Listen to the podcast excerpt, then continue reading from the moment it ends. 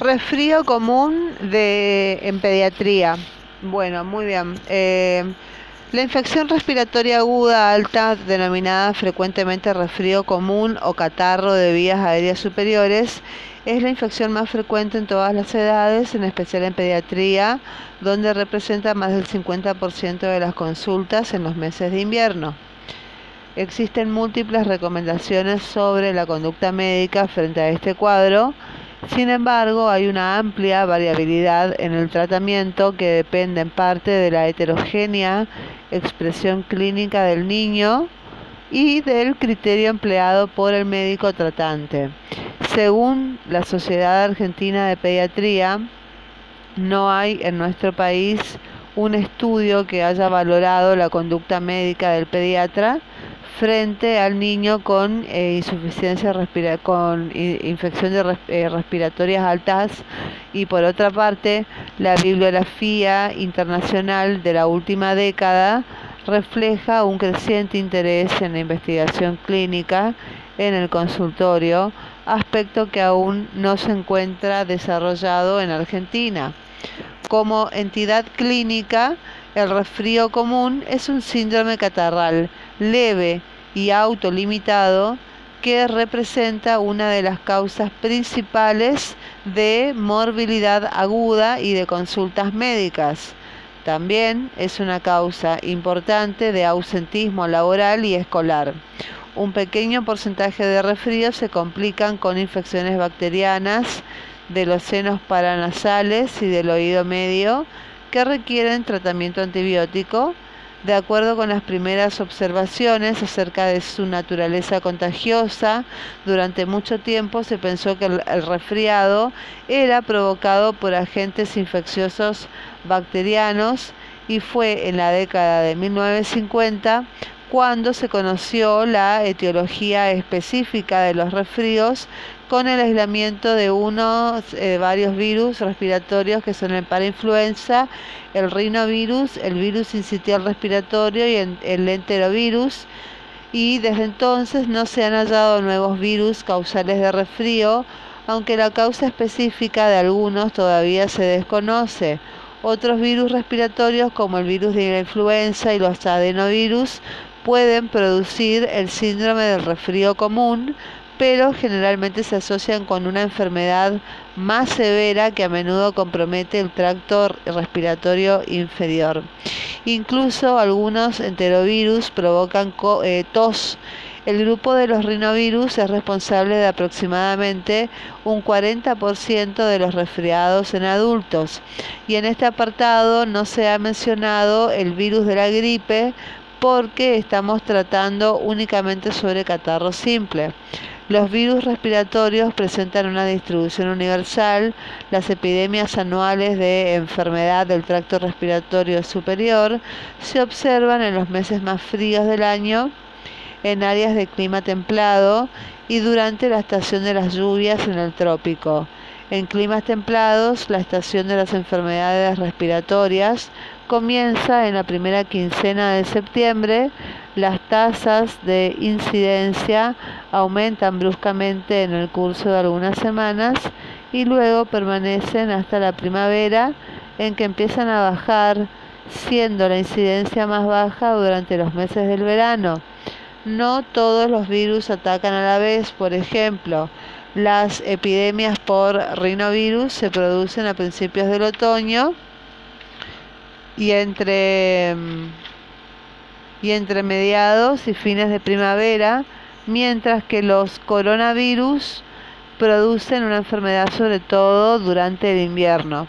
No cabe duda que la convivencia de los niños y niñas durante el periodo escolar y el mayor hacinamiento de la población en lugares cerrados durante los meses más eh, fríos son factores que favorecen la propagación de los catarros.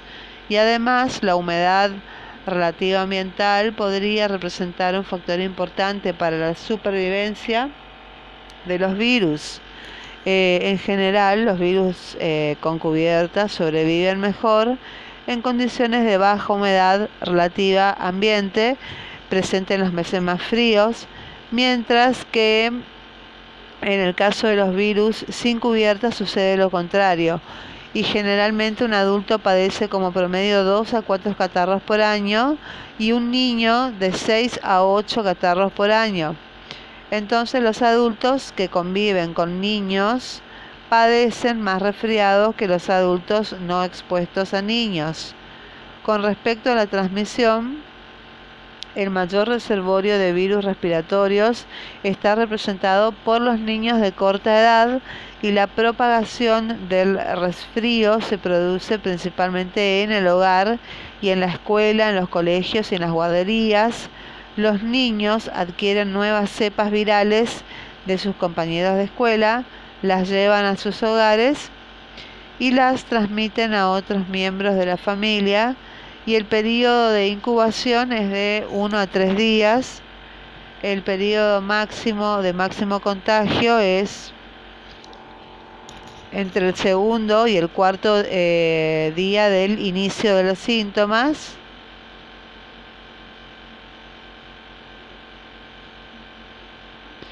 Y bueno, entonces eh, la propagación del resfrío se produce principalmente en las, eh, en las guarderías.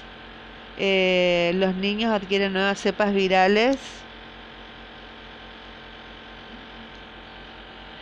de sus compañeros de escuelas, las llevan a sus hogares, las transmiten a los miembros de las familias, eh, con una incubación de uno a tres días. El periodo de máximo contagio es entre el segundo y el cuarto día del inicio de síntomas y se deben extremar en este periodo las medidas de prevención que son muy sencillas. Los síntomas y diferencia con la gripe. Fiebre. Eh, el catarro común cursa pero normalmente sin fiebre.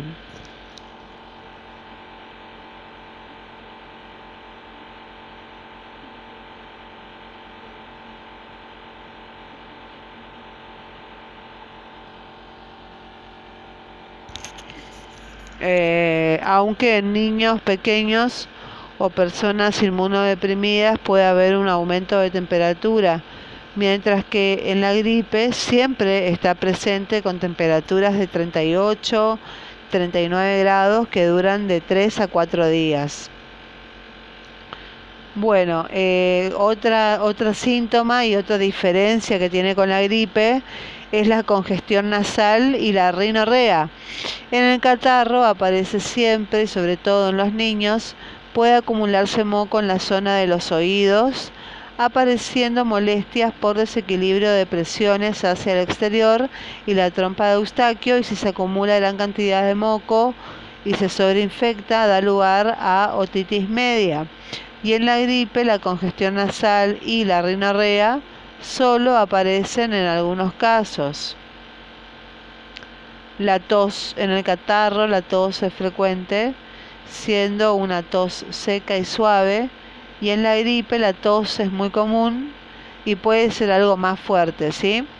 En la cefalea, en el catarro común aparece en ocasiones, mientras que en la gripe siempre hay cefalea.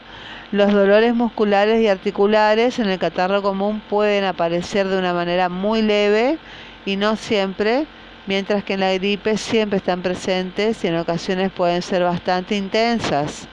El cansancio generalizado en el catarro suele ser moderado y en la gripe suele ser intenso.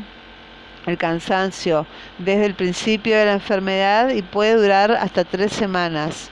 El tratamiento del catarro no tiene tratamiento específico, dura alrededor de una semana, debe indicarse siempre tratamiento respiratorio de sostén como antitérmicos, paracetamol, ibuprofeno, dipirona, aspiración de secreciones nasales y hacer controles clínicos seriados para evaluar la evolución de la resolución espontánea y sobre infección bacteriana.